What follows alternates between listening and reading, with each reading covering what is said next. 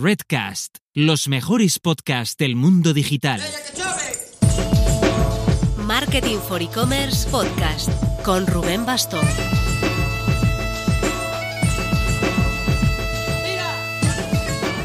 Hola marketers, vamos con la segunda de nuestras entrevistas a las tiendas online ganadoras de los e-commerce Awards 2021. Tuvalum, acabado en M, es una web de compraventa de bicis de segunda mano. Ganó el premio a mejor e-commerce mediano de entre 1 y 10 millones de facturación y cerrará este año por encima de 7. Su ticket medio ronda los 2.000 euros por bici. Queda claro que es un proyecto de nicho muy especializado y de consumo reflexivo.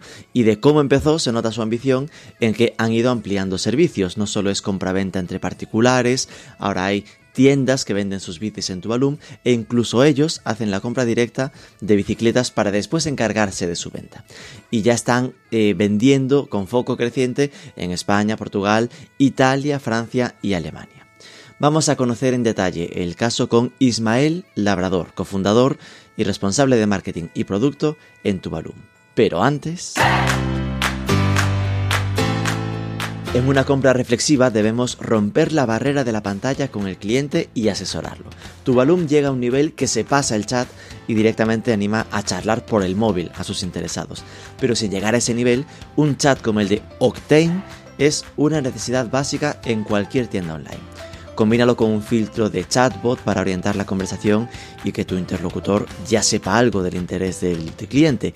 Y con Octane podrá pasarle enlaces, enseñarle imágenes e incluso pintar en las fotos. Es súper económico y puedes hacer cualquier prueba por 14 días gratis y sin compromiso. Tienes toda la info en octane.oct8ne.es.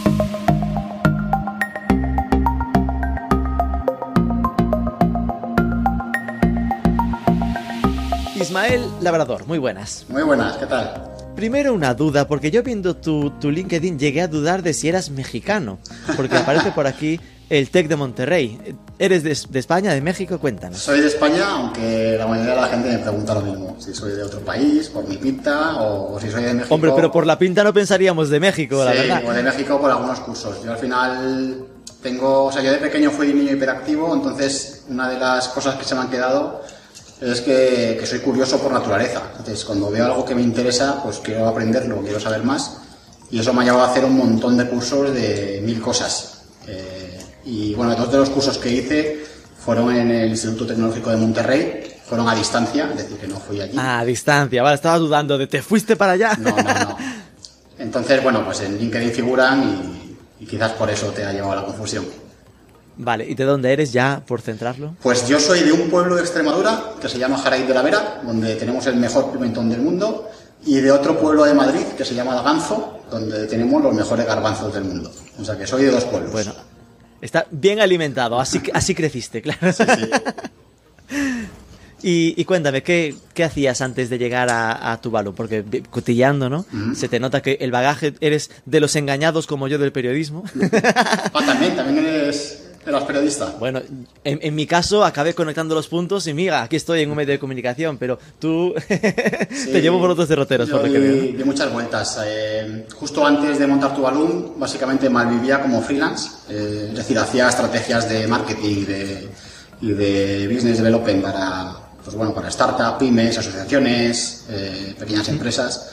Y bueno, estaba bastante quemado porque al final, entre gente que te paga mal, gente que te paga tarde, gente que te echa la culpa porque no mejora y no había hecho lo que tú le estabas recomendando, gente que no entiende muy bien lo que le estabas contando, pues vi que eso de hacer cosas digitales para clientes tradicionales no tenía mucho sentido.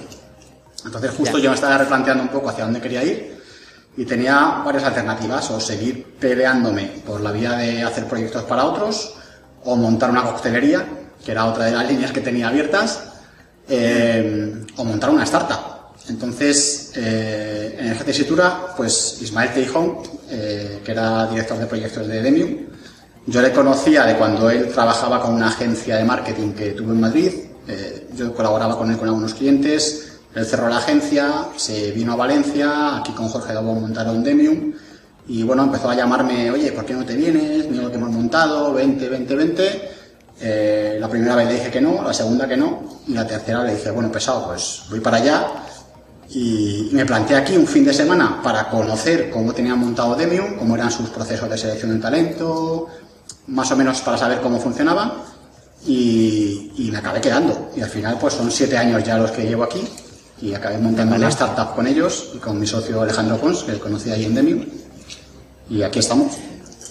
Y entonces el nacimiento de Tuvalu ahora veo que pronuncia así Tuvalu, yo decía Tuvalu, lo, lo, perdón, eh, Tuvalu, eh, fue eh, puro ejercicio de estamos en, en una eh, en un, una, un, semillero de startups, así que vamos a pensar y hasta que salga no salimos de aquí, eh, más que una pasión nativa de yo es que hacía bici siempre tuve claro que quería hacer esto, ¿no? No, a ver, eh, tanto Alex como yo somos deportistas, entre comillas, y somos globeros, de los que nos gusta disfrutar del deporte, pero sin, sin, sin la pasión que tienen nuestros clientes por la bicicleta, ¿no? Ellos salen por casi todos los días. Eh, pero tampoco fue así, o sea, no fue, vamos a ver qué montamos. O sea, nosotros realmente eh, estuvimos analizando algunas tendencias de, de, mercado que había en Estados Unidos.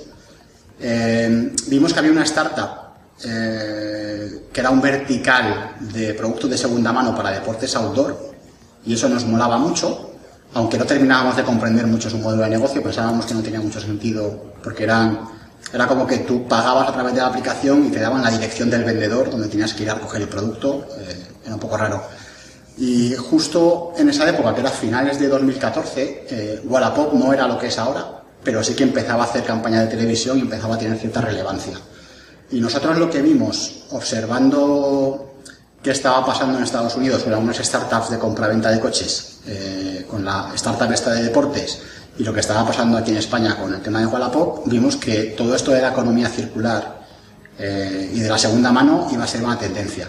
Eh, aparte que iba a ser una tendencia al alza y que había muchas fricciones que no estaban resueltas. Porque la mayoría de todas estas aplicaciones y páginas web de segunda mano que estaban apareciendo, lo que hacían era trasladar lo mismo que se hacía analógicamente hace 40 años en los periódicos de anuncios por palabras. Es decir, somos un escaparate de anuncios, la gente que quiere vender algo, pues publica su anuncio y a partir de ahí comprador y vendedor eh, conectan y se buscan la vida para ver cómo hacer el intercambio, los pagos, los envíos que hay que hacerlo, etcétera. Y eso, cuando tú quieres comprar una silla o, o vender una mesa en tu ciudad, pues está genial. Eh, pues lo subes, quedas con el tío, lo vendes y ya está. Pero si tú quieres comprar una bici de carbono de 3.000 euros con cambio electrónico, pues no está tan guay, porque igual el que te la vende está en La Coruña eh, es un desconocido, tienes que fiarte de él, de que él te dice que la bici que está siendo guay. gallego, hombre, normalmente damos por hecho que no habrá problemas, pero imagínate que es asturiano. Oye, eso ya no es tan fácil. Entonces- Asturias, ¿eh? esto es de broma. Entonces, tienes que, si eres asturiano, tienes que fiarte de que no te la mande con un cachopo. eh, Exacto. Básicamente, que había una asimetría eh, en la información que tiene el comprador y el vendedor. Eh, y luego, claro, si eres vendedor, también tienes el problema de, joder, yo vendo una bicicleta cara, ¿qué hago? ¿Dejo que un desconocido venga a mi casa y la pruebe? Si luego se la vendo y a los tres meses me está llamando diciendo que es que ha encontrado una rajita no sé dónde y que le he engañado. Eh, Ya. sabíamos que había, que para ti que talto, eh, había algo que resolver. Incluso con esos detalles de está todo cerrado, pero ¿qué hacemos? ¿Pagas y te la envío o te la envío y pagas? Es. un momento muy tenso. Eso es. Entonces, nosotros lo que hicimos fue entrevistar a unos 300 ciclistas y triatletas que habían usado eh, Wallapop, mil anuncios, foros de internet, grupos de Facebook, etcétera, para comprar y vender bicis y la mayoría o había tenido malas experiencias o conocía a alguien que había tenido una mala experiencia. Por esto que te digo, porque o el vendedor te había vendido una bici robada o un caso que es real que vimos que era un tío que pagó una bici de mil y pico pavos y le mandaron una piedra en una caja. Ostras, esto es, esto es la mítica, el, el mítico terror inicial del internet de me voy a comprar un móvil y me llega una piedra, pues hecho Pues realidad. con, con bicis pasó también. Eh, había gente que nos narraba cosas, pues, eh, pues yo qué sé, uno que quería una bici con un, cam- o sea, un nivel de componentes muy específico y solamente encontró una en toda España, entonces él se recorrió cientos de kilómetros para ir a ver al vendedor y cuando estuvo allí pues vio que la bici estaba hecha un cromo y no le interesaba. Entonces con todo eso, con todo ese feedback, pues nada, lo apuntamos y vimos que lo que tenía sentido es crear un marketplace tipo Airbnb. Es decir, Airbnb eh, cuando salió, pues lo que hizo fue digitalizar todos los procesos que intervienen en el alquiler de un, alquiler, de un apartamento vacacional para que el que alquila y el alquilador pues, eh, pues estén tranquilos, ¿no? no tengan ningún problema, pues vimos que eso en la segunda mano de ticket alto tenía sentido y en este caso con las bicicletas, que era lo que queríamos hacer, tenía mucho más. Así que eh, montamos un MVP súper sencillo, súper cutre, súper lean, eh, con un WordPress de andar por casa. El que tenéis ahora, quieres decir. Eh, bueno, el que tenemos ahora también tiene otros problemas, pero por suerte, por suerte está mucho más evolucionado.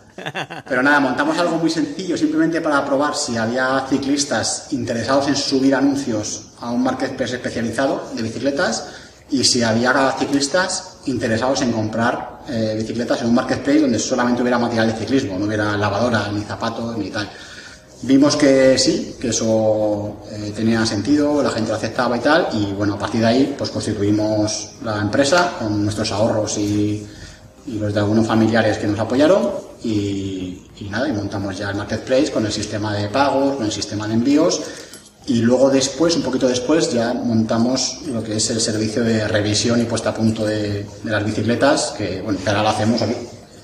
Aquí donde podemos ver, los que estáis en el podcast, es que en la grabación él está en su sofá, en su salón, y se le ve algunas bicis. No, está en la, en la oficina, en, en Tuvalu, y ahí se ven muchas bicis, modo taller. Sí, sí, unas cuantas. Vale, entonces, esto me ha despertado ya varias preguntas. Una de ellas, eh, curiosidad, ¿cómo conseguisteis encontrar esas 300 personas? ¿Esto eh, cómo hiciste para localizarlas? Pues mira, muy fácil. Es, oye, la gente que vende y compra bici, ¿dónde está? Pues está en mil anuncios, está en foros de triatlón, de ciclismo, está en grupos de Facebook, pues nada. Es decir, buscabais gente que las vendía, o las, que, la- que las vendía y le preguntabais por su experiencia en ese tipo de Sí, historias. eso es. Al final nosotros en los grupos que localizábamos y donde estábamos, pues preguntábamos. Y luego pues siempre conoces a alguien que forma parte de un club de triatlón o de un club ciclista. Entonces nada, preguntábamos, simplemente para conocer su experiencia, le contamos nuestra propuesta y bueno, Que era mandarle un mensaje privado y después una llamada para que te cuente, ¿no? sí, eso es. Qué bueno. ¿Y por qué bicis? ¿Por qué bicis? Pues porque es un mercado, bueno, ahora la gente ya es consciente de lo enorme que es el mercado de las bicis. No, lo digo porque seguramente ahora, es decir, yo ahora lo veo claro, en plan, eh, lo típico, uno llega a una edad en la que ya tiene gente cerca que se está metiendo en el, en friquismo, ¿no? En el tema de, de hacer deporte y estas cosas. y, y notas, eh, ostras, lo que, lo que antes era, te comprabas una bici de, madre mía, 20.000, 30.000 pesetas, ahora dices, bueno, normal está en 300, 500 euros. No, no, es que hay mucha gente que se está metiendo en 2.000, 3.000 euros para tener su bici bici y ahí entiendes muy, mucho más lo de me cambio de bici cada dos años porque enseguida quiero un poquito más y ahí lo de la segunda mano cobra todo el sentido, ¿no? Porque una bici que igual serían 5.000 euros en segunda mano te la encuentras por X, ¿no? 2.000, Sí, mira, 2.500. Nosotros, nuestro ticket medio eh, este año son 2.000 euros eh, y tenemos un 12% de clientes que cambia de bici cada año. Entonces, noso- y esto eh, pues es así desde... No sé, no es de ahora, o sea, es así desde hace años. Entonces, ahora la gente, si es Que consciente... podría llegar a imaginarme que a lo mejor algunos de estos que aparentemente cambian de bici, Mm. igual hacen de comprador para amigos, ¿no? Es decir, que igual no es por sí mismos No, que no, no, para los ellos, para ellos. O sea, ellos cambian de bici para ellos todos los años. Madre mía, el 12%, esto Sí. es mogollón. Sí, sí, sí. Y, y nada, eso. Y ahora la gente lo ve claro. Lo del, lo del mercado de las bicicletas. En 2014, No eh, la gente pensaba que esto era, pues nada, la bici del Carrefour. Esto de bici de segunda mano, pues es el chatarrero que va ahí por los cubos de basura, pilla una bici y la sube a Wallapop. Entonces, la gente no lo conocía. De hecho, nos pasaba incluso con algunos inversores al principio, cuando al principio cuando hablábamos con algunos inversores, pues que lo del mercado de las bicicletas lo consideraban un nicho de nicho de nicho, que no lo entendían muy bien, y lo de ser un marketplace que tocaba producto, eh, pues tampoco lo entendían, porque entonces lo que se llevaba era ser un marketplace de clasificados donde tú no corrías ningún riesgo, sino que simplemente ponías en contacto a comprador y vendedor.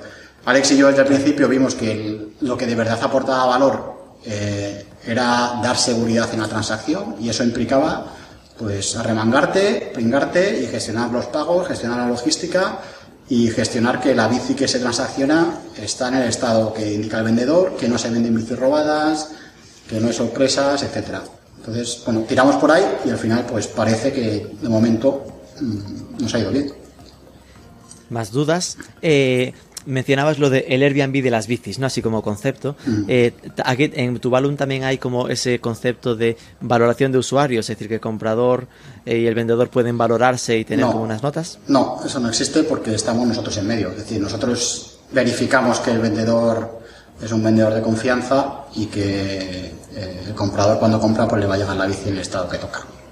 No hay, o sea, vendedor y comprador no se conocen para nada. No, que es, es otra de las ventajas que aportamos también a los vendedores, que claro, cuando se vende, tú vendes tu bicicleta, cuando se vende en tu balón se ha vendido. O sea, ningún comprador te va a llamar a los tres meses diciendo, oye, mira, que es que le he visto esto, que me has engañado, que devuélveme la pasta. Eso estamos nosotros para verificar el- el, estado. Exacto, porque entonces el flujo real es que eh, aunque lo vende el de Valencia y lo compra el de Asturias, con su cachopo ahí incluido, eh, al final el que la vende se la vende a Tuvalu y Tuvalu se la, se la vende después a- al otro. Es decir, realmente sí que es intermedia en este paso. Tenemos tres flujos. Es decir, como comprador, para el comprador el flujo es el mismo, que es como comprar en Amazon. Es decir, tú ves un producto eh, con unas características y un estado determinado que se anuncia en la plataforma, lo compras y eso es lo que te va a llegar y te despreocupas de nada. Y para el vendedor nosotros tenemos tres flujos. Es decir, si eres un vendedor particular, tú subes tu anuncio, indicas las características y el estado y cuando alguien lo compra, nosotros te mandamos una caja de material de embalaje a tu casa para que la empaquetes, la recogemos, la traemos aquí al taller, aquí se comprueba el número de serie eh, con la base de datos de policía para que verificar que no es una No bici sea robada, comprobamos el estado para asegurarnos de que si tú has dicho que la bici tiene unas características determinadas y un estado de desgaste determinado, pues tiene eso y, y no está hecha un promo. Si hay que hacer algún pequeño ajuste, lo hacemos nosotros dentro de nuestro modelo. Si hay que hacer grandes reparaciones, pues por ejemplo, que tú has dicho que tu bici está perfecta, pero hay que cambiarle el plato y, y el casete, pues eso te lo presupuestamos como reparación y tú aceptas si quieres que te lo deduzcamos o quieres cancelar la Se le venta. restaría de la venta final. digamos. Eso es, eso es. Eso en el caso de los particulares. En el caso de los profesionales, las tiendas, que nosotros inicialmente no contemplábamos que las tiendas iban a venir con nosotros, pero poco a poco se han ido sumando y ya tenemos unas casi 700 tiendas. eh, el funcionamiento es que nosotros somos como el canal online de todas esas tiendas. Es decir, al final, en el sector del ciclismo, la distribución está muy atomizada y hay muchas tiendas, pero son muy pequeñas, son tiendas de barrio, por así decirlo. Entonces, les cuesta mucho competir en el ecosistema digital con grandes operadores. Pues eso, para una tienda de una tienda de barrio, pues tener una tienda online, eh, mantener esa página web, hacer campañas de marketing, etcétera, pues tiene un esfuerzo financiero y, y de tiempo que, que no se lo pueden permitir. Entonces, nosotros le damos eso, es decir, tú como tienda subes tu catálogo de bicis a tu balón, nosotros nos encargamos de encontrar compradores y cuando se venden, la recogemos en tu tienda y se la llevamos. Y luego la, Ahí sí que eh, sería bici nueva, ya no sería necesario pasarla por vuestras instalaciones. tanto nueva como de segunda mano, las dos. Pero eh, con las tiendas sí que tenemos un contrato de que si tú como tienda vendes en tu balón, te comprometes a que, la bici de segunda mano tiene que no estar pasa en por el taller, X. pero si hubiera problemas se lo va a comer después. Sí, no, que no tiene que haber problemas. Es decir, la bici le tiene que mandar bien. Tiene que ser la tienda quien certifique el estado de per se. Y si no lo hace, pues bueno, el cliente pues podrá abrir la diligencia, la incidencia oportuna o devolver la bicicleta y en el caso de que detectemos que es una tienda poco fiable, pues te expulsamos de, de nuestro ecosistema. Ok. Y luego tenemos una tercera vía, que es una que hemos puesto en marcha este año, que es directamente tasar y comprar bicis. Es decir, tú subes tu bicicleta a tu balón como particular y nosotros te ofrecemos un precio de compra inmediato. De mira, te la compramos hoy por este dinero. Si aceptas, pues te mandamos contrato de compra-venta, eh, la recogemos, la revisamos, te la pagamos y la vendemos como tu balón en nuestro marketplace. Y si no, pues se publica en el marketplace en espera de que, de que la vendas.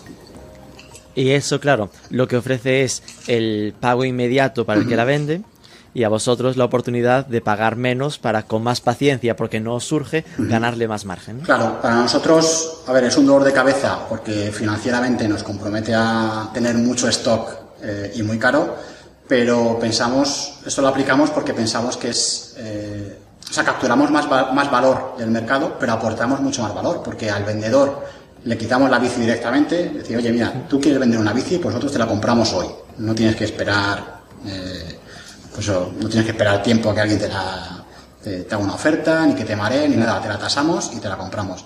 Y luego para el comprador también aportamos más valor, porque es una bici que ya hemos revisado nosotros, ya la hemos puesto a punto, ya la tenemos aquí estocada y que en caso de venta está en tu casa en tres días. Claro. ¿Y dónde, dónde y cómo gana dinero Tuvalu? Pues nosotros desde el primer día ganamos dinero solamente a éxito. Es decir, si se vende la bici, nosotros ganamos una comisión. Esto es, el vendedor no paga un fee eh, por tener el anuncio subido ni nada parecido. Eso es, eso es, al principio eh, nos llamaban locos precisamente por eso, porque nosotros eh, cobrábamos una comisión por transacción, no por publicación ni renovación de anuncio y, y tal. Y pensamos desde el principio que debía ser así, porque es que todos estos marketplaces que te cobran por publicar anuncios y por renovarlos, a mí me parecen una chufa como catálogo. Es decir, al final los productos que se destacan en ese marketplace no son los más atractivos, son los en los que el vendedor paga por estar en los primeros puestos. Y además, todos esos marketplaces, eh, los buscadores de productos son súper ineficientes, porque lo que no quieren es que tú como comprador encuentres un producto a la primera. Porque si lo encuentras a la primera, los vendedores no pagarían por promocionar sus anuncios y que estuvieran los primeros. Entonces, nosotros lo que vimos era que teníamos que conseguir que el que busca una bicicleta con unas características determinadas lo pueda encontrar mediante un sistema de filtros de manera sencilla y que el vendedor pues solamente eh, tuviéramos que, que cobrarle en caso de que saliéramos ganando todos, no por publicar un anuncio. Vale, entonces se le deduce un porcentaje sobre la venta al vendedor de la bici, básicamente. Al vendedor se deduce muy poco, es una comisión fija de 65 euros masiva y al comprador se le carga también un- una comisión. Nosotros cargamos a los dos lados, en función del valor que aportamos a unos y a otros. Vale. Y, y al comprador, es, entiendo que el comprador sí que es un variable según la... Según la Sí, es un, es un variable según el precio de venta, el tipo de bici y según si usa, si pasa por uso taller o no, también supongo, ¿no? Sí, las bicis de tienda va directamente de la tienda al comprador, con lo cual eh, esa comisión pues no es, no es la misma, evidentemente. Hmm, estaba por preguntarte cuál es la comisión, pero veo que te resistes. Supongo que no es algo que tengas muy publicado por ahí. No, ¿sabes lo que pasa? Mira, no, no hay una comisión fija, al final depende, son, son por tramos de... Pero ya tú sabes, un ticket. más o menos, entre un, entre un 8 y un 12. Sí, más o menos la sé, pero no te la voy a decir. ahí quería llegar. Pero vale, sí, es, un variable, porque además es, es bueno que sea un variable, porque tampoco tiene sentido que en una bicicleta muy cara la comisión se acabe disparando mucho. Claro, claro. Entiendo. Vale, entonces, eh, vale, ya vemos dónde hay eh, el dinero, con lo cual, eso era desde el principio y después fuiste sumando más servicios, eh, como Sí. la parte eh, esta que decías de lo del taller, ¿no? De la revisión que antes no existía, pero que obviamente genera más confianza. Claro, nosotros, mira, al principio, al principio de todo, eh, gestionábamos pagos y envíos. Es decir, lo que buscábamos era quitar el dolor de cabeza, comprador y vendedor, con lo de ir con dinero en mano, o hacer, o te hago la transferencia y me la mandas contra reembolso y todas estas cosas. Entonces, ¿cómo resolvíamos las disputas? ¿no? Lo típico del comprador que dice, "Eh, es que la bici me ha llegado aquí con un toquecito. Nosotros lo que decíamos es, vamos, vamos a abrir un sistema de incidencia en el que el comprador, cuando recibe la bici, pues tiene 48 horas para comprobarlo y en caso de que no esté, como decía el vendedor, pues nos llame y nos lo comunique. Y nosotros estamos en medio para intermediar. Eso lo hacían otros marketplaces también que habíamos visto en Estados Así Unidos. que tenía 48 horas para romper la bici y poder devolverla. Claro. Pero, mm, y aparte, a los que te quieren engañar se les pilla rápido, porque si un comprador te dice, mira, es que me ha llegado el cambio, no funciona y tal, oye, no te preocupes, haz un vídeo con el móvil y me lo mandas y nosotros nos encargamos. Y resulta que nunca te hacen el vídeo. Pues eso es así. Buah, al menos me imaginaba a alguien que lo hubiese roto él, ¿no? Que ni lo tenga roto y lo diga. Claro, y con, y con el vendedor igual, también le pides eh, fotos de la bici antes de mandarla y tal, y bueno, más o menos lo sacabas. Pero sí que vimos que había jugadas grises, ¿no? Eh, pues yo qué sé, oye, el vendedor manda la bicicleta y estaba bien, que el comprador la recibe y, oye, pues resulta que hay un toque, que igual se ha producido por el transporte. Claro. O igual que el vendedor no se había dado cuenta de una cosa, o vaya a saber qué. Y, oye, ¿cómo resolvemos las jugadas grises? Pues vimos que la manera de resolverlo es que justo antes de que la recibiera el comprador, la bici pasara por nosotros. Eh, entonces lo que hicimos fue pues una encuesta a nuestros clientes, porque todo lo que probamos lo hacemos mediante encuestas para saber qué es lo que, qué valor podemos aportar al mercado qué valor podemos capturar de él. Y nos dimos cuenta de que la mayoría de clientes que compraban bici de ticket muy alto estaría dispuesta a pagar un sobrecoste por un sistema de revisión y certificación de la bicicleta. Así que inicia- inicialmente durante un tiempo pusimos ese servicio como un extra en el checkout, es decir, tú elegías si querías que la bici pasara por nosotros o no, y como la mayoría lo elegía, pues decidimos integrarlo dentro de tu balón. Y entonces, desde entonces, pues, todas las bicicletas las, las revisamos y, y las comprobamos. ¿Cuántos sois a día de hoy en Tuvalu? Pues somos, a día de hoy, creo que 29. 20 ¿Y cómo os repartís más o menos? Pues mira, el equipo más numeroso está en ventas y atención al cliente, porque estamos todo el día al teléfono asesorando a, a compradores y vendedores. Eso es porque recibís muchas llamadas por la web con gente que prefiere hablarlo que estar eh, revisando, ¿no? Sí, no, y somos proactivos también. Es decir, hay pues algunos triggers en la web que en función de tu comportamiento detectamos que tienes cierto interés en comprar una bici o en venderla, entonces te Curioso que no tengáis chat, ¿no? Sabiendo que eso os pasa tanto. Lo tuvimos y lo quitamos, porque o sea, el, el chat es una herramienta muy útil, pero tenéis una invitación a hablar casi de cualquier cosa. Entonces teníamos mucha gente que, que nos daba los Que se buenos sentía sola y te decía, ahora, ¿qué tal estás? Sí, sí, nos daba los buenos días o nos mandaba un, un post que había visto en un blog de, un, de ciclismo de no sé dónde. Entonces, claro, como ¿En tienes, serio? Claro, entonces como tú tienes que contestar a todo el mundo para no dejarle eh, tirado, Claro. pues no podíamos atender tanta petición. Entonces decidimos quitar el chat y, y meter otros sistemas de comunicación con el, con el cliente. Eh, por ejemplo, WhatsApp, que lo gastamos muchísimo. Eh, pues SMS, teléfono, email. Sí, pero me sorprende que no tengáis integrado, ¿no? Curiosidad, ¿no? Es decir, que al final eh, tenéis el... No, es decir, eso, que no hay tampoco con WhatsApp una integración de que puedes hacer No, el navegador. no. Entonces, que por la mala experiencia de que no empiecen aquí a chafardear con nosotros Eso es. de Igual, cualquier cosa. Sí que hemos hecho alguna prueba de integrarlo con algunos delays. Es decir, eh, solamente te salte si haces algún comportamiento determinado dentro de la web. Eh, y posiblemente acabemos eh, teniendo más cosas de esas. Pero de momento no. De momento no hay chat web. De todas formas, tampoco hace falta porque nos llamas por teléfono y enseguida te recoge cualquiera de los agentes. Sí, ahí se nota que esa orientación, atención al cliente, se nota enseguida al ver el teléfono tan destacado, ¿no? En Mm. plan, arriba del todo, es como, podemos recibirte, te hacemos caso. Vale, 29 personas y ¿estáis todos en Valencia, eh, por ahí centralizados? No, todos no. Eh, casi todos sí, estamos en Valencia, pero hay gente pues, que vive. Tenemos un desarrollador en Vigo, por ejemplo. eh, Buena gente. Otro en Barcelona. Al final, bueno, pues se puede teletrabajar sin, sin problema. Claro. ¿Y en qué facturación estáis ahora, a día de hoy? Bueno, últimos datos. Pues este año, eh, a falta de lo que pase hasta final de mes, vamos a cerrar por encima de los 7,5 millones de volumen transaccionado.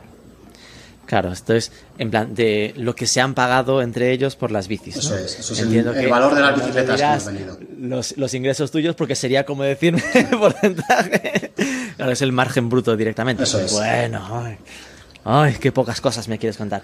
Y, pero sí, claro, aquí ya sabría el número de bicis que vendéis, porque son 7,5 millones entre 2.000, que es la cesta media. Mm. Así que vendéis, habéis vendido 3.750 bicis, más o menos. Por ahí andará, sí. No, no tengo por aquí a mano el número exacto, pero por ahí andará. Entre 3 y 4 mil bicis. Que esto, entre 12 meses, son 300 bicis al mes, entre 30, son 10 bicis al día. Algo que contando con que son bicis de 2.000 pavos, no es ninguna tontería. Pero bueno, es cierto que es un tamaño que aún da para ese seguimiento un poco personalizado, que es un poco lo que noto que hacéis, ¿no? Sí, nosotros, a ver, al final lo que pretendemos es trasladar a una web el mismo comportamiento o el mismo trato al cliente que te daríamos si tuviéramos una tienda física. Es decir, nosotros, joder, tú te vas a comprar una bici de 2.000 euros y entras en una tienda, si el tendero te ve y empieza a interesarte por ti, a cuidarte, y oye, mira, ¿qué bici buscas? ¿Y qué tipo de uso le vas a dar? ¿Y qué tal? ¿Y qué cual? Te la acabas comprando. En las tiendas donde tú entras y nadie te atiende, pues te acabas yendo. Entonces, eso eh, lo que queremos es trasladarlo al ecosistema digital, que se puede hacer. Eh, bueno, muchas veces pasa mucho que mucha gente se piensa que un e-commerce es montas la web y ya está, y la gente entra y, y te compra, pero no. Tienes que pues tienes que identificar primero el tipo de cliente que, que te está entrando. Si tienes 10 tipologías, pues tienes que tenerlas identificadas, saber quién es quién y a partir de ahí, pues cuidarle. Y es eso, es saber qué tipo de bici quiere, qué tipo de uso le va a dar, dependiendo de su edad o del tipo de bici que vaya a hacer, pues saber que tienes que activar pues unos argumentarios de venta, otros, 10 tipologías de cliente tenéis. no, alguna más. Estos son el, el mítico buyer persona, entiendo, ¿no? En plan A ver, los, los valles personas los tenemos reducidos, los tenemos acotados, eh, pero claro, ten en cuenta que nosotros tenemos compradores, tenemos vendedores, vendedores particulares, vendedores tiendas, tenemos franceses, tenemos españoles, tenemos italianos, eh, tenemos gente de veintitantos años, tenemos gente de cincuenta y tantos años. Eh, o sea, eso te lleva a, a tener varias tipologías, ¿no? Por así decir, de, de argumentario. Pero, Madre mía. pero todas convergen en lo mismo, que es, eh, es en vender la bicicleta adecuada a la persona adecuada. Que suena un poco atópico, pero es algo en lo que insistimos mucho, porque, o sea, en Tobalún, por ejemplo, nadie, ningún, nadie del equipo de ventas eh, gana dinero a la comisión por venta. Eso nos parece estúpido, porque no vendemos gafas de sol que tú te puedas comprar y al mes, si no te gustan, pues te compras otra, sino que vendemos bicis que la persona que, la compra la va a usar durante dos años todos los fines de semana. Entonces, si esa persona a los tres meses descubre que la has engañado con la talla, o la has engañado con el tipo de bici, o la has intentado vender una más cara de lo que él realmente necesitaba, pues te, no va a estar contento, no te va a recomendar y, le has generado pues una mala experiencia. En- estoy viendo lo de los países y tenéis, eh, entiendo que funcionan como, es decir, son webs diferentes con URL por, por- con dominio por cada país y que no hay eh, cross-selling entre países, ¿no? Es decir, la del asturiano no vais a vendérsela a un italiano, Sí. están por separado cada país, ¿no? No, el catálogo es el mismo, el back office es el mismo, lo único que cambia es el dominio, es decir, la- Ah, es decir, que sí que podría pasar que le mováis la del asturiano a, a un italiano. Sí, de hecho, el catálogo, el, el catálogo actual que tenemos eh, proviene de España y Portugal solamente. Porque Eh, no, no, no habéis hecho aún campaña como de recoger vendedores en otros países. Claro, los compradores sí son de otros países, eh, la venta todavía no, porque bueno, eh, hay que resolver algunas cosas logísticas, eh, la certificación donde la haces, todo eso, que ahora en dos... ahora- Lo costoso que sería traerte la bici de Alemania Claro. para certificarla en Valencia y después volver a enviarla a Italia, quieres eso, decir. Eso es. Entonces, eso lo estamos resolviendo y ahora en 2022, pues una de las, uno de los proyectos que vamos a, a poner en marcha es la apertura del sistema de venta en Italia y Francia. Es decir, a día de hoy, eh, eh, España y Portugal, como mercado casi único, ¿no? A nivel de logística, que Mm. es fácil, eh, tal, eh, funcionan como surtidor de catálogo para Eso otros es. países, ¿no? Eso es. los alemanes, ingleses, italianos y franceses podrían comprar bicis de segunda mano en España, con lo cual seguramente para ellos sean hasta baratas, ¿no? Por, bueno, Italia no tanto, pero para los otros, eh, comparativamente. ¿no? ¿Cambiáis precios por mercado o es todo lo mismo? No, el precio es el mismo. Y esto me genera tanto curiosidad de notáis, ¿no? Que es decir que haya mucho mucha compra desde fuera. ¿Cu- ¿Qué porcentaje de, vuestras ventas es internacional? Pues más del 30% ya es internacional. Eh, la verdad es que este año hemos crecido bastante fuera de España. Eh, era justamente uno de los retos que nos habíamos marcado, que, el crecimiento viene impulsado por la internacionalización y empezamos a aplicar un playbook un poco loco, pero bueno, nos ha funcionado. Y es Cuéntame sobre ese ahora. playbook un poco loco. Pues mira, nosotros hace un par de años cometimos un error que fue querer ser internacionales traduciendo dominios, ¿no? Es lo típico de cojo mi web, la traduzco a cinco idiomas y ya estoy en Es muy fácil países. eso de internacionalizar, Pachi. Claro, entonces, cosas que no tienes en cuenta. Pues no tienes en cuenta que, oye, pues que igual tienes que meterle músculo financiero para que la gente te, te conozca, ¿no? Y las campañas de mar gestionar campañas de marketing en cinco idiomas y cinco mercados, pues no es fácil y no es barato. Luego que tienes que atender a gente de cinco países, con lo cual tampoco en sus es idiomas. en sus idiomas, con lo cual tan- si quieres dar el mismo servicio a todos, pues tampoco es fácil y tampoco es barato. Eh, y luego que, bueno, que nosotros tampoco éramos una startup con una... Bueno, nunca lo hemos sido una, una startup con, que nos sobraran los recursos. Siempre hemos ido pues con la, con la gasolina que necesitábamos sin, sin hacer locuras. Con lo cual, eh, todo ese sobreesfuerzo nos acabó pasando factura y lo que hicimos fue eh, plegar velas decir, mira, los dominios los vamos a mantener de forma orgánica, apostamos por el SEO para que esto vaya generando poco a poco eh, volumen y visitas y, alguna venta y vamos a crear un playbook para ir país por país. Entonces, el primer país que acometimos eh, fue Francia. Creamos un equipo dedicado, que a día de hoy son cinco personas para el mercado francés. Y empezamos, como no nos gusta tirar el dinero y tampoco nos sobra, pues empezamos apostando por canales un poco menos agresivos. Es decir, en vez de poner todas las, toda la carne en el asador de Google Ads, que es lo que hace la mayoría de gente, nosotros decidimos testar con youtubers y con PR, con, con una agencia de, de medios. ¿Por qué? Pues porque en España empezamos a trabajar con una agencia de medios y nos funcionó de lujo.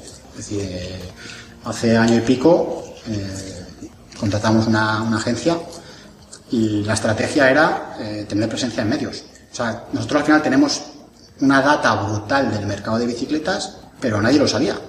Y todo esto teníamos que contarlo. Pues cuáles son las bicicletas que más se venden, la evolución del tipo de cliente, que ahora hay un 20% más de mujeres que hace un año. o todo esto teníamos que contarlo. Entonces, esto fue también un error mío, porque yo como soy periodista de, formación, yo trabajo un montón de años en prensa, pues lo típico de, "Bah, ¿qué coño voy a tener yo un tío que me haga notas de prensa? La hago yo y la mando yo. Pero claro, no, es lo mismo que a un periodista del país le llegue una prensa de Ismael Labrador de tu alumno, este quién coño es, a que le llegue una nota de prensa de una agencia de medios con la que trabaja eh, de forma continuada. Entonces, ¿Se eso... puede saber qué agencia de medios fue esa que os Sí, sí, con Social News trabajamos y estamos, estamos muy contentos. Y, y nada, nos funcionó muy bien en España. Entonces, cuando hicimos el playbook para la internacionalización, eh, de los tres canales que pusimos, pues oye, PR el primero. Contratamos agencia de medios y, y apostamos por él. Y nos ha funcionado. Y además, básicamente, a ver, entiendo que no es replicable del todo porque al final no tienes datos exactamente de cada país Mm. y también es el riesgo de que cada agencia no funcione igual de bien que la de aquí, ¿no? No sé Sí. si tuvisteis buenas y malas experiencias. Sí, en Francia cambiamos. Empezamos con, con una persona que era freelance y bueno, que al final cambiamos a, a otra agencia. Eh, pero bueno, sí conseguimos... Lo barato salió caro, dilo ahí. No, no fue por barato, fue por agilidad de procesos, más que nada. Eh, fue por la forma de trabajar. Vale, vale. No, no da igual que sea freelance o sea agencia, lo que buscamos es un trabajo bien hecho. Y nada, cambiamos. En ¿Y Italia, con los youtubers qué tal? Pues con los youtubers bien, porque aparte con los que hemos contactado están en la misma onda que nosotros, en el sentido de que nosotros no queremos hacer acciones de entro eh, en tu vídeo, me pones la pegatina de tu balón y desaparezco hasta dentro de un año, sino que lo que buscamos es crear una relación de embajadores de marca, o sea, gente que de verdad se crea lo que estamos haciendo, en el sentido de que confíe en nuestro modelo, que sepa el valor que aportamos, que le mole y que de verdad, eh, pues no sé, quiera formar parte de, de esto. Entonces, ¿Y esto en qué se consolida? Es decir, ¿cómo es el plan de embajadores de marca de Tuvalu? pues a, a- a día de hoy es hablar con, eh, con influencers eh, que, que tienen presencia recurrente en YouTube dentro de nuestra comunidad y decir, oye, ¿qué hacemos? Entonces con cada uno eh, llegas a... Sí, sí, no, Ok, es que- está claro que está abierto, es abierto, es flexible. Claro, no, al final, si tú tienes tu receta fija, tú tienes, esto es como cocinar, ¿no? Tú tienes una receta fija, eh, en el momento en que te falla un ingrediente, ya no la puedes aplicar. Entonces, lo que tienes que hacer es ver primero qué ingredientes tienes y con eso conformar tu receta. Entonces, pues hay, hay algunos que su ingrediente estrella es Instagram y no es YouTube. Hay otros que su ingrediente estrella es YouTube para hablar de mountain bike, pero no de carretera. Entonces, en función de, de cada cosa, pues estableces una, una, una serie de acciones. En nuestro caso, pues bueno, al final es presencia. Cosa, por ejemplo, cosa que sí forma parte de nuestra receta es.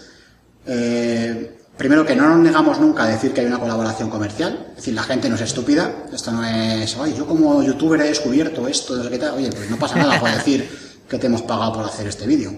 Y segundo, que tampoco queremos que sea un publi reportaje en el que tu balón es lo más guapo y lo mejor que hay, sino que es simplemente, pues oye, que cuentes mm, lo que somos y lo que hacemos.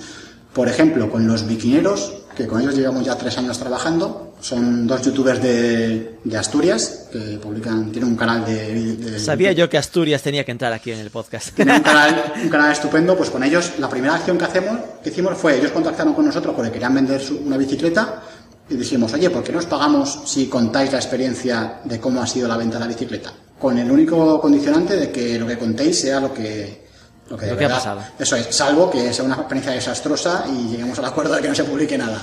Claro, os pagamos por no contarlo. Pero, no, pero sí, buscamos que cuenten eh, los puntos fuertes y los no tan fuertes, porque eh, que nos ayuden también a crecer a nosotros. Entonces, Y además ayuda en credibilidad, ¿no? Que haya Claro. pros y contras. Sí, hay- eso, que, eso que comentas de la credibilidad además es un punto fuerte porque nosotros, eh, a ver, cosa que nos dimos cuenta es que nosotros no vendemos bicis, o sea, vendemos confianza. Al final, el que compra en tu balón no se compra una bicicleta, se compra evitar el riesgo de que si compra algo de segunda mano le llegue o roto, o jodido, o sea una bici robada, o tenga que molestarse en hacer pagos raros a un fulano que no conoce de nada. O sea, lo que compra es confianza. Eh, y, eso es, y eso es lo que es uno de los valores que son permeables a casi todos los procesos eh, que hacemos en Tuvalu. Es decir, nosotros todo lo que hacemos tiene que ir orientado a generar una confianza y aportar un valor al usuario. Si no genera confianza, mm, no podemos aplicarlo, porque a, a, la larga es que nos va a salir mal. Y esto al final es una forma de, de marketing muy de branding. Es decir, de, de, en el fondo mm. estás pensando en impactos en, en, medios, que es, vale, te pueden hacer el mítico agencia de prensa de estimación de, de, impactos, pero es muy estimado, ya todos lo sabemos. Y, y, lo de youtubers, pues puedes medir el número de visualizaciones de los vídeos en lo que has participado, pero es impactos igualmente, ¿no? Con lo cual entiendo que esto es precisamente por este rollo de lo que tenemos es que ir a nuevos mercados y trabajar la confianza en la marca y después rezar de que esto acabe llegando al tráfico y a la compra, ¿no? Claro, eh, o sea, al final tú eres un marketplace. Entonces, la gente en todo el mundo tiene una idea de los marketplaces como que son un escaparate de anuncios, de clasificados, donde hay piratería y hay productos robados y hay tal. Y eso no lo vas a cambiar. Es decir, eso con Google Ads no lo cambias. O sea, la gente sabe que tú vendes ahí cosas, pero sigue teniendo ese concepto de, bueno, pues esto es un mil, un mil anuncios más. Entonces, ¿eso, ¿eso cómo lo cambias? Pues eso lo cambias construyendo una relación de confianza. ¿Y la gente quién confía? Pues la gente confía en pues en los medios que lee, en los youtubers a los que sigue, en ese tipo de cosas. Entonces, contar experiencias, o sea, que alguien, algún referente de, de tu sector, cuente su experiencia comprando o vendiendo en tu balón, pues tiene mucho más sentido y, y, tiene mucho más valor que el hecho de que hagas una campaña en Google Ads de 10.000 euros. No sé. Bueno, es, es... No, no. Yo me lo creo, pero, pero es cierto que que no es lo más habitual, ¿no? Es decir, que normalmente, sobre todo en proyectos eh, nativos digitales, mm. se suele estar en la búsqueda de la medición directa del tráfico, ¿no? De, ok, hagamos esto, yo quiero saber cuánto tráfico ha venido para poder después hacerte el cálculo del conversion rate. Aquí está claro que se asume que hay una ruptura eh, del seguimiento de los datos, ¿no? En plan de, vamos a hacer branding, y después sabremos o rezamos, esperamos que haya el tráfico. No, hombre, tienes, o sea, una, una, cosa no excluye la otra, tienes que medir siempre. Y, y, luego hay estrategias también que puedes seguir. Por ejemplo, en el caso de los, los influencers, pues les das un cupón de descuento que ellos pueden regalar a su comunidad. Y sabes quiénes han usado ese, ese cupón. Eh, o en el caso de los vídeos de YouTube, también hay una relación directa. Y si sabes cuánta gente ha, por tráfico directo te ha entrado un día, justamente que sea eh, ese día en el que un youtuber ha subido un vídeo mides esa diferencia y más o menos puedes inferir eh, la repercusión que ha tenido. Y luego, cuando estás abriendo mercados, es un mercado nuevo, es muy fácil notarlo. Nosotros, por ejemplo, en, en Francia... Como estás en el cero, ¿no? Así que pasan 100 visitas claro, dices, eh, como ha estás, algo. Como estás vendiendo poco, eh, el día que sales en The Keep, pues descubres que ese día vendes seis veces más. Y dices, hostia, ¿y aquí qué ha pasado? Pues... Y dices, ah, vale, fue esta noticia en el equipo. Claro. qué bueno. Y esto en los, en los mercados eh, emergentes, extranjeros. Eh, ¿En España aplicáis lo mismo o aquí sois un poco más eh, mm, agresivos en el marketing? Somos un poquito más agresivos, tenemos que serlo. O sea, al final, tú te puedes permitir no ser agresivo cuando partes de un nivel muy bajo y quieres ir creciendo. En el momento que tienes una cierta posición ganada y quieres mantenerla o seguir subiendo, el esfuerzo ya es mayor. Eh, con lo cual, tus recursos también tienen que ser más grandes y tu, tu esfuerzo en marketing también tiene que ser mayor. ¿A qué jugáis eh, entonces, además pues, de youtubers y PR mira, en España? Pues mira, jugamos a SEO, pero bueno, a SEO porque hemos jugado del minuto 1, que nos trae un 30% de las ventas a día de hoy. Jugamos a Google Ads, eh, pero Google Ads enfocado a la parte baja del funnel, es decir, yo solamente, nosotros solamente hacemos campañas orientadas a los que hacen search relacionados con la parte baja del funnel. O sea, comprar, es decir, que tienen el, el, apellido comprar, ¿no? Eso es, los que tienen el apellido comprar, comparar, precio, eh, etcétera. ¿Por qué? Porque si tú eh, buscas, por ejemplo, una Orbea Orca en Internet, yo no sé si es que lo estás buscando porque quieres ver el último modelo de Orbea Orca, porque quieres ver fotos o...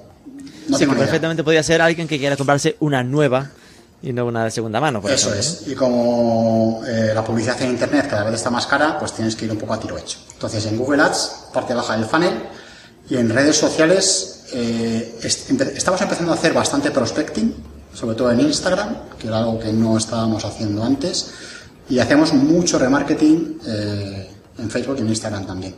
Eh, ¿Por qué hacemos remarketing en redes sociales?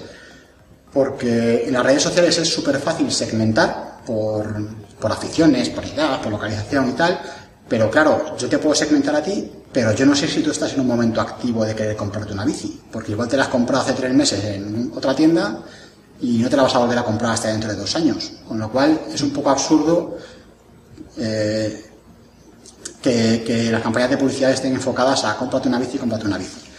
Eh, entonces lo que hacemos es remarketing, mucho seguimiento de la gente que entra en la web y, y completa determinadas acciones que a nosotros nos invitan a pensar que están en un momento activo de, compra o estamos buscando la bicicleta, pues con esas audiencias construimos eh, campañas de remarketing. ¿Y las topáis en algún momento? Es decir, digo porque a veces con lo del marketing hay cierto eh, resquemor de, bueno, acabo de estar en tu balón porque estaba entrevistándote, ya tengo tu balón para el resto de mi vida. no, no, eso, Tenéis el tope de, no, no, no más de 10 veces o algo así. Eso no va a pasar.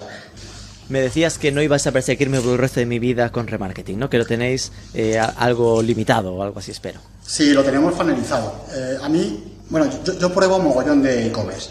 Eh, de hecho, incluso tengo un presupuesto pequeño personal que dedico a, hacer compras en e-commerce para probar distintos Madre mía, qué maravilla. Porque a veces hay gente que ni se compra en el, en el suyo propio, así que ya que pruebes a comprar en otros, estupendo. Pues yo, yo pruebo mogollón de e-commerce. Y una de las cosas que me sorprenden es que en muchos de ellos joder, compro y luego me hacen campañas de remarketing para que compre. Digo, no tiene ningún sentido, porque no excluís a los compradores de vuestras listas?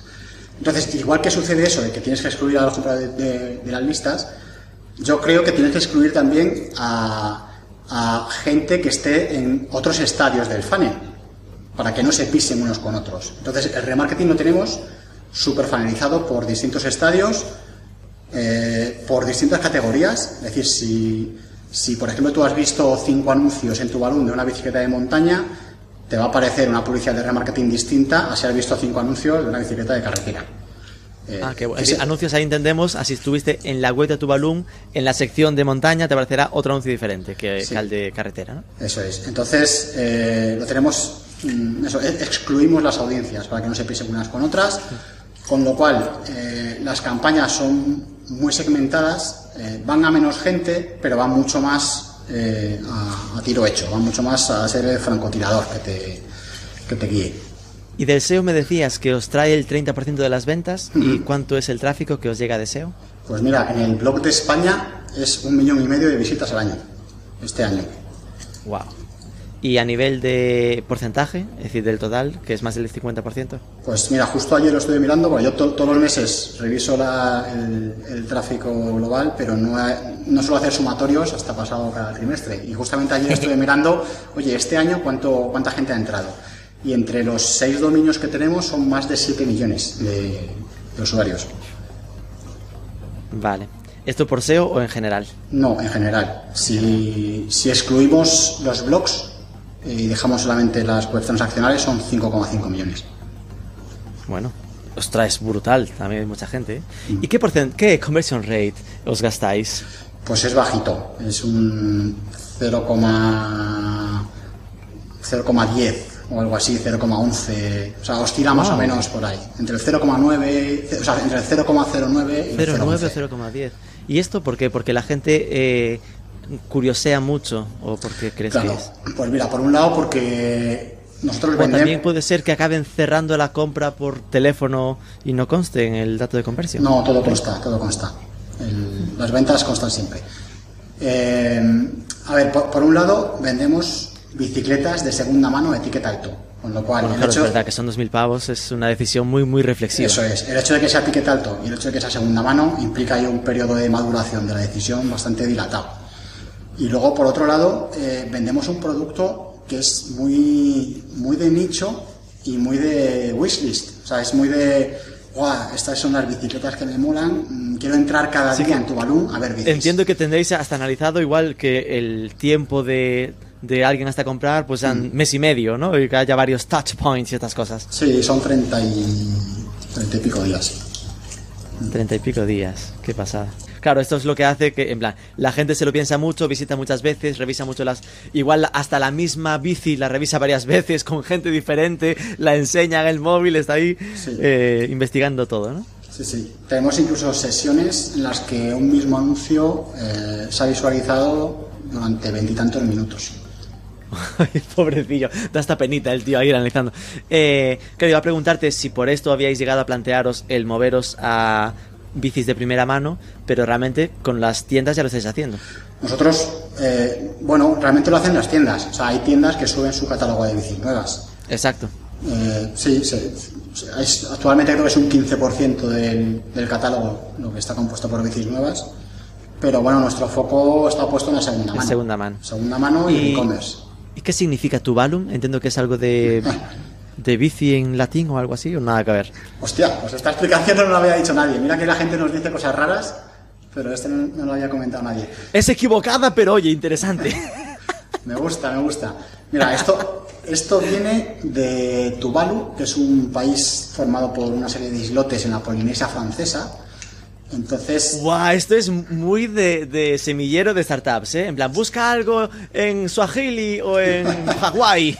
no, es, es, es mucho menos prosaico. O sea, es tan sencillo como que cuando, eh, cuando Alex y yo estábamos eh, montando esto, eh, en esa fase en la que estábamos hablando con los ciclistas y todavía no teníamos claro ni la plataforma, ni el nombre, ni nada, pues resulta que leímos un informe que decía que si subía el nivel del mar no sé cuántos centímetros, Tuvalu, que era el país este, iba a desaparecer. O sea, va a ser el primer país que desaparezca eh, por el cambio climático. Entonces, joder, nos tiramos, ¡Ostras! nos tiramos toda una tarde hablando de esto, de joder, pues qué putada, pues que no sé qué, qué tal. Entonces, como justo nosotros íbamos hacia un proyecto enfocado en la economía colaborativa, Circular, eso es, sostenibilidad. eso es, pues nada, mm, miramos esto de Tuvalu. Ahora entiendo el logo. Es las olas del mar que van a hundir a la pobre Tuvalum. Pueden ser las olas del mar o pueden ser las montañas o... Tiene muchas interpretaciones, pero sí, está relacionado. Ahí jugáis sucio, ¿eh? En plan, esto eran las olas del mar, porque además es azul, que tú lo sabes. Pero ahora como sois ciclistas y tenéis bicis, vas diciendo por ahí que son las montañas. Bueno, el, el- el- el mes que viene será otra cosa porque justamente nos pillas en un rediseño Vais a de marca. Sí, hemos hecho un rediseño de marca, eh, cambiando de arriba abajo pues toda la narrativa, toda la web. eh, entonces el logo va a ser también diferente.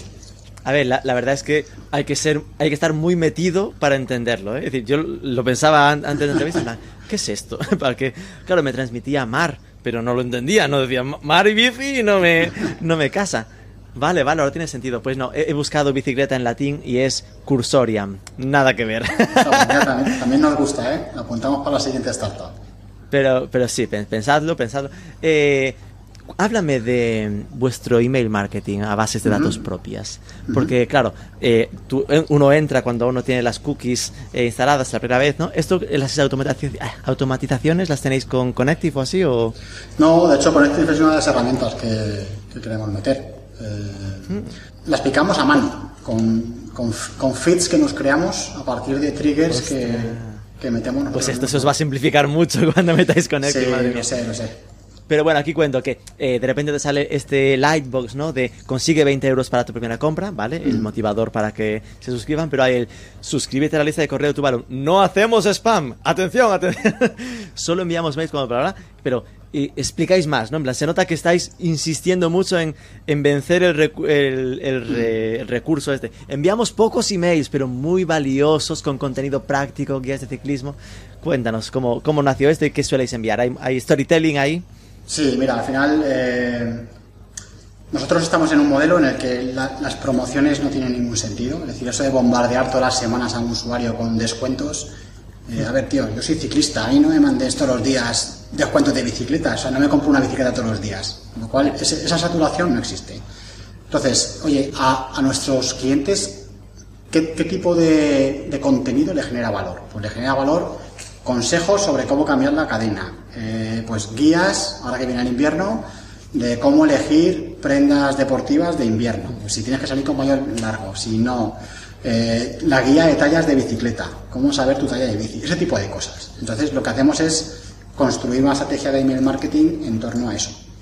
Hasta ahora ha sido algo pues te iba a decir andar por casa, bueno, tampoco de andar por casa, pero era, oye, pues todas las semanas o cada 15 días vamos a montar un email en el que contamos uno o dos consejos y lo vamos mandando.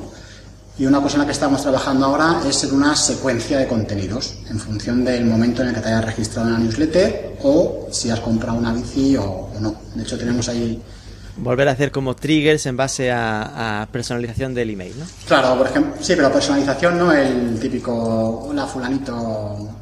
Eh, No, no, personalización de si, si el tío ha comprado bicis de montaña, igual se le envían unas cosas, y si Claro. ha bici de carretera, otras. Si el tío ha comprado, se le envían unas cosas, y si no ha comprado otras. Es decir, igual Eso- que no ha comprado nunca, puedes enviarle ofertas, pero el que ya ha comprado hace un mes, sabes que no va a comprarte ahora, ¿no? Que está simplemente, entiendo, que Mm. queriendo mantenerte en su top of mind, para que a lo mejor ese tío te recomienda a sus amigos, pero no para que te compre él, ¿no? Eso es. Al final, si tú te compras una bici de montaña, eh, tus necesidades en los meses siguientes no son las mismas que si te compras una bici de Entonces, para nosotros es súper importante acompañar al cliente después de que se haya comprado la bicicleta.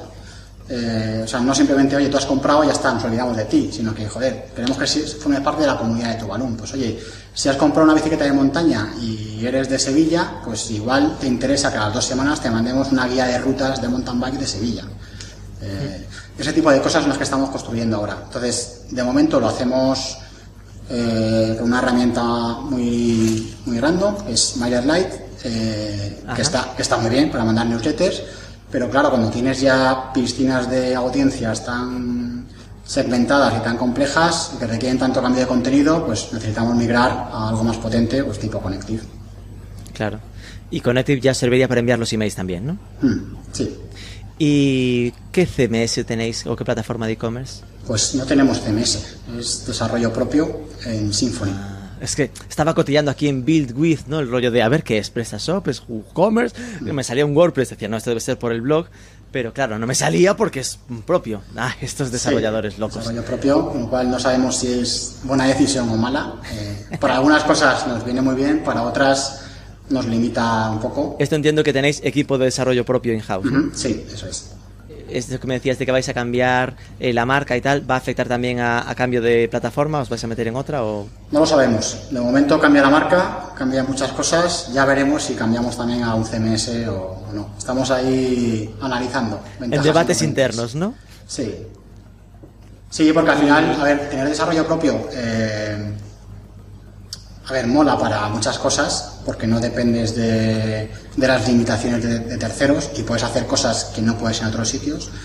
Pero claro, también tienes muchas limitaciones, porque dependes de, tu, de, de tener un equipo de, De, la cola propia de producción de tu equipo. Eso es, y aparte eh, los desarrolladores se están volviendo muy escasos, los buenos, porque están pillados y muy caros, porque para fichar a alguien bueno solo tienes que quitar a otro. ya. Con lo cual estamos ahí mirando qué, qué compensa. Entiendo, entiendo. Ya, ya, ya te preguntaré en un par de meses. ¿Cuándo contáis con hacer el cambio de web? Cambio de web el mes que viene. Para enero, en principio de año, lo loco. Eso es, eso es. Y bueno, habéis ganado, esto no lo he comentado porque tengo que hacer en la intro, ¿no? El premio e-commerce awards 2021 a mejor e-commerce mediano. Eh, competíais contra Pienso en Mascota y Farmacias Direct.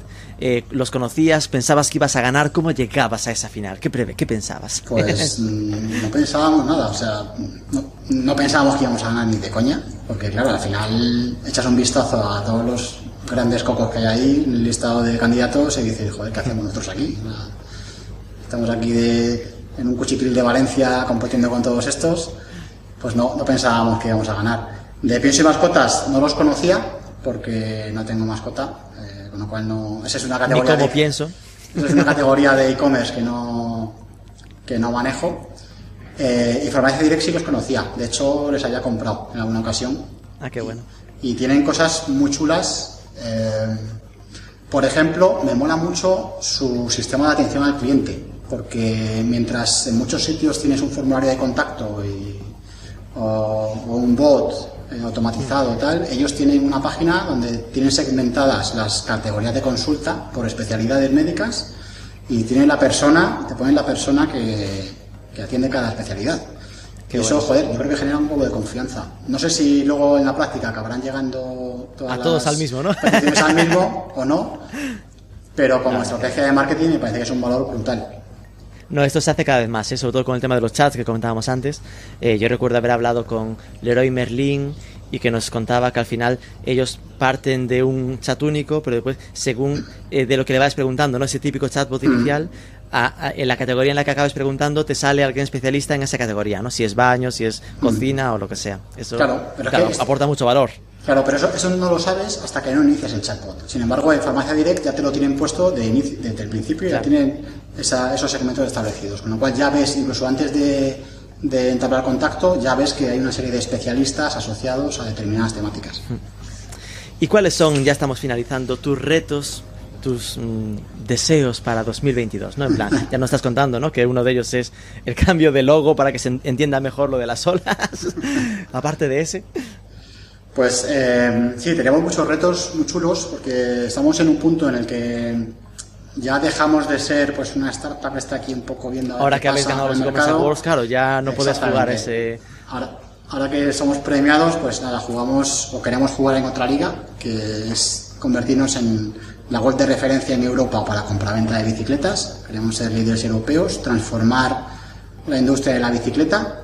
Eh, suena muy ambicioso, pero al final, cuando tú escarbas en cómo está, cómo, cómo está montado el sector de la distribución de la bicicleta, te das cuenta de que no ha cambiado nada en 50 años. Entonces, nosotros vemos que podemos construir ese ecosistema digital en el que se asiente la industria de la bicicleta y, aporte valor a todos los agentes, es decir, a, clientes finales que ya lo estamos haciendo, a tiendas que ya lo estamos haciendo, a marcas y fabricantes con los que ya estamos hablando y algunos quieren empezar a colaborar con nosotros.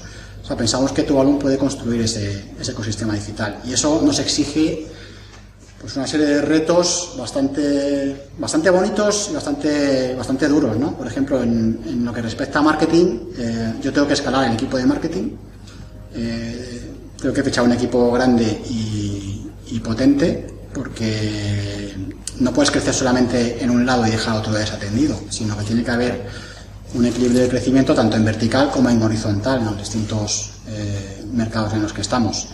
Y luego, bueno, pues también queremos eh, consolidarnos, consolidar la línea Recommerce que abrimos este año, que es lo de tasar bici, comprarla, reacondicionarla y venderla. Nos está funcionando muy bien. Y, el objetivo es que acabe siendo eh, pues la parte principal del catálogo de Tuvalu. Actualmente la parte principal es el C2C, es decir, son los, los particulares. Consumidor a consumidor. Eso es. Luego tenemos las tiendas, eh, que también volcan su catálogo, y luego está Tuvalu, eh, que se nutre de las tasaciones y y, vende en su propio catálogo. Claro, esto es más intensivo en capital, es decir, eh, ¿habéis tenido algún tipo de inversión o lo estáis buscando para, este tipo de escalados? Estamos cerrando una ronda de, inversión y de momento, pues nada, con nuestros recursos propios, eh, a unas notas convertibles y business angels que entraron en su día y tal, con eso estamos que, que aguililla he sido, ¿eh? En plan, yo decía, para cumplir esto, esto es ambicioso, aquí había que buscar pasta. Sí, a ver, hace falta pasta. Nosotros, una vez que tienen los procesos una vez que tienen las palancas de crecimiento eh, detectadas y los procesos más o menos eh, funcionando, eh, lo que falta es gasolina. Gasolina para crecer rápido, o sea, no es para... Ahí habéis hablado, entiendo que es otro tema, pero pensando en lo de gasolina, no sé si conoces modelos como los de ritmo mm. y cosas así, ¿no? Que son como financiación, creo que se integran en tu tipo de inversión y tal. ¿No ¿Habéis hablado con ellos o los habéis probado? Sí, sí, hemos hablado con ellos. son modelos bastante útiles porque si es si es pasta que necesitas para mantenerte, no, no es recomendable acudir a ese tipo de, de, financiación, pero si es para crecer y únicamente es para invertir en marketing, yo lo veo súper útil.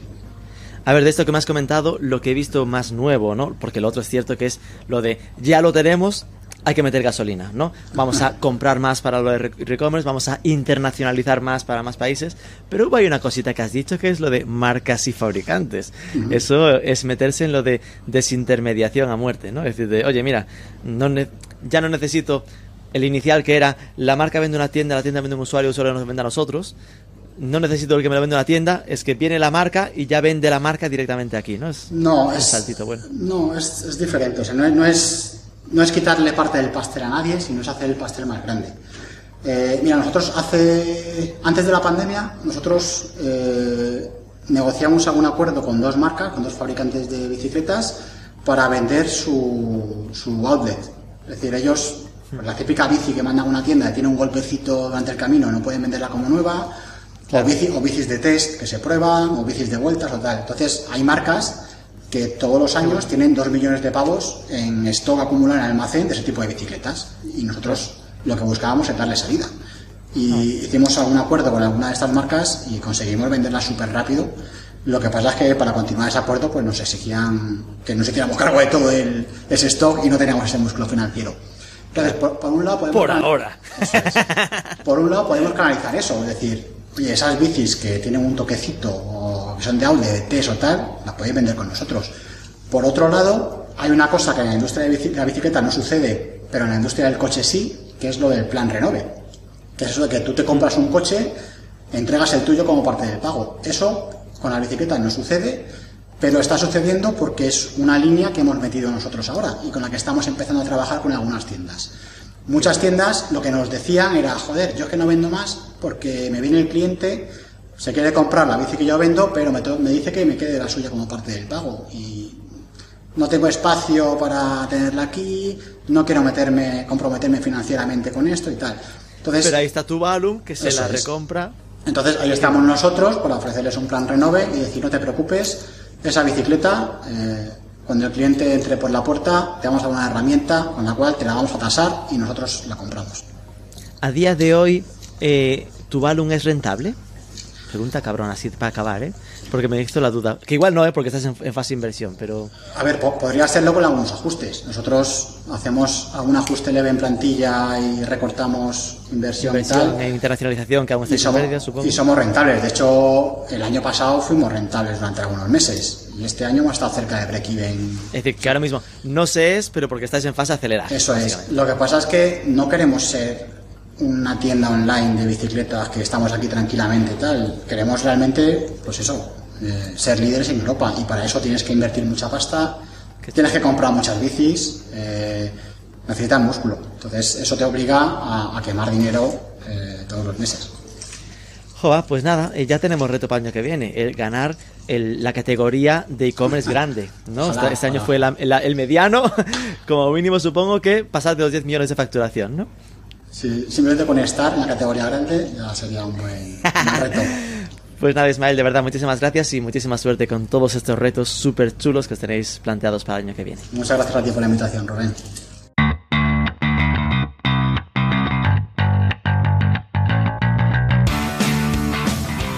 Me gustó mucho la frase de no vendemos bicis, vendemos confianza. La confianza de que la bici llegaría en buen estado. En su caso es especialmente relevante, pero creo que es extrapolable al e-commerce en general. Un funnel de más de 30 días de visitas en la web para cerrar la venta, una comprensible conversión rate baja, al ser ticket de compra tan alto, nos quedamos con el detalle de que están cerca de cerrar ronda de inversión y con ambicioso plan para convertirse en la referencia europea del vertical de bicis de segunda mano Ojalá les vaya genial. Si te ha gustado el caso, danos un poco de amor, compártelo y etiquétanos en redes. Sobre todo suscríbete al podcast que es gratis y nos escuchamos el próximo lunes.